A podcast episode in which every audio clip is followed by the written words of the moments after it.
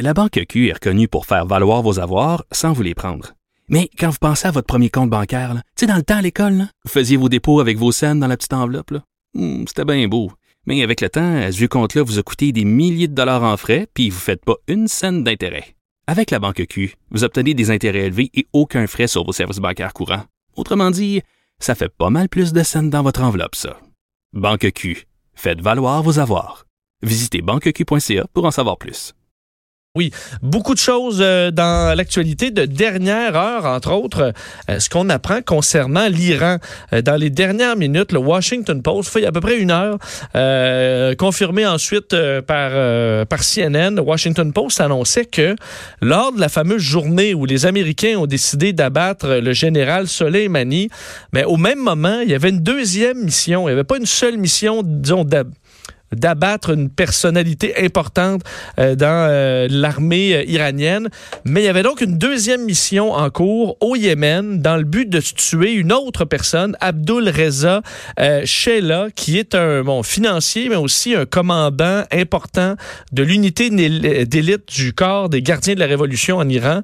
Alors, on a fait cette opération-là presque en même temps. On les autorisés presque en même temps. On était prêt à annoncer la réussite de la mission dans une annonce conjointe. Alors, le président président aurait annoncé la mort de Soleimani et euh, de Abdul Reza au même moment, mais la mission n'a pas été un succès. Alors, il y a eu un échec. On ignore pourquoi. Euh, est-ce que le missile n'est pas parti ou euh, il n'était pas au bon endroit? On a dû tout simplement annuler la mission. Ce qu'on sait, c'est qu'il y avait une mission au même moment et qu'elle a été annulée.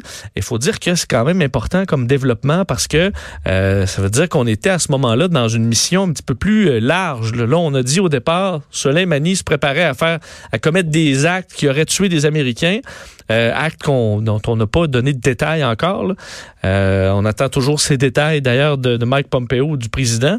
Mais donc, il y avait une deuxième euh, attaque au même moment. Est-ce que ça montre que finalement le plan américain était peut-être un peu plus large là, et qu'on voulait tout simplement déstabiliser l'armée iranienne ou l'organigramme de, de, l'armée iranienne dans la région, parce que là, on est au Yémen, un coin qui, qui en arrache déjà avec une guerre civile.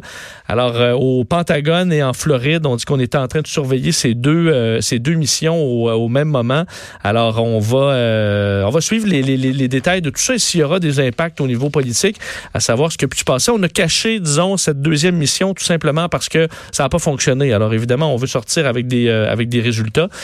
et pour ce qui est de l'Iran, toujours, Washington qui a annoncé aujourd'hui de nouvelles sanctions contre l'Iran. Et là, on comprend qu'on est toujours en désescalade. Donc, les États-Unis qui, plutôt qu'envoyer des, des missiles, ont plutôt, ils sont plutôt allés de sanctions économiques, ce qui est la réponse à une réplique très douce, faut dire, de l'Iran. Des missiles, on sait qu'ils ont fait aucune victime probablement un peu voulu. Alors, la réplique de Washington se fera par des sanctions économiques, quand même bonne nouvelle. Euh, donc, euh, entre autres dans le textile, euh, secteur minier, de l'acier iranien, où il y aura donc des, des, sanctions, mais ça ne devrait pas faire partir la, la, la, machine d'un côté comme de l'autre. Et la question euh, des suites de la catastrophe euh, de cet avion donc euh, ukrainien abattu avec entre autres 63 Canadiens à l'intérieur.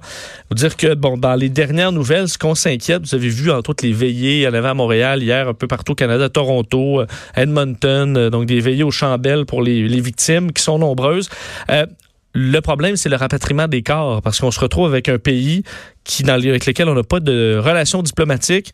Alors, comment on va gérer le rapatriement des corps? Ça faisait partie des discussions de François-Philippe Champagne avec son homologue iranien là, tout de suite après l'écrasement, mais euh, c'est pas fait, c'est pas clair encore. Alors, les familles, dans bien des cas, essaient de se rendre à Téhéran pour aller gérer ça eux-mêmes ou identifier les corps, mais l'envoi euh, des, des, corps au Canada pour pour là où ça va être le cas, ce sera très compliqué. Et c'est bien dommage parce que c'est beaucoup des, euh, évidemment, en quasi-totalité, c'est pas la totalité des musulmans et la tradition veut que les funérailles ce soit très, très rapide. Alors, malheureusement, pour ces familles-là, ne pourront probablement pas euh, faire ces, ces, ces, cérémonies euh, dans, dans, des temps qui sont ben, normalement acceptables en raison de, la complexité de la scène présentement géopolitique.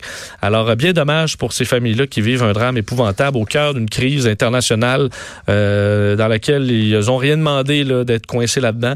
Alors, on a une pensée pour eux, euh, c'est certain.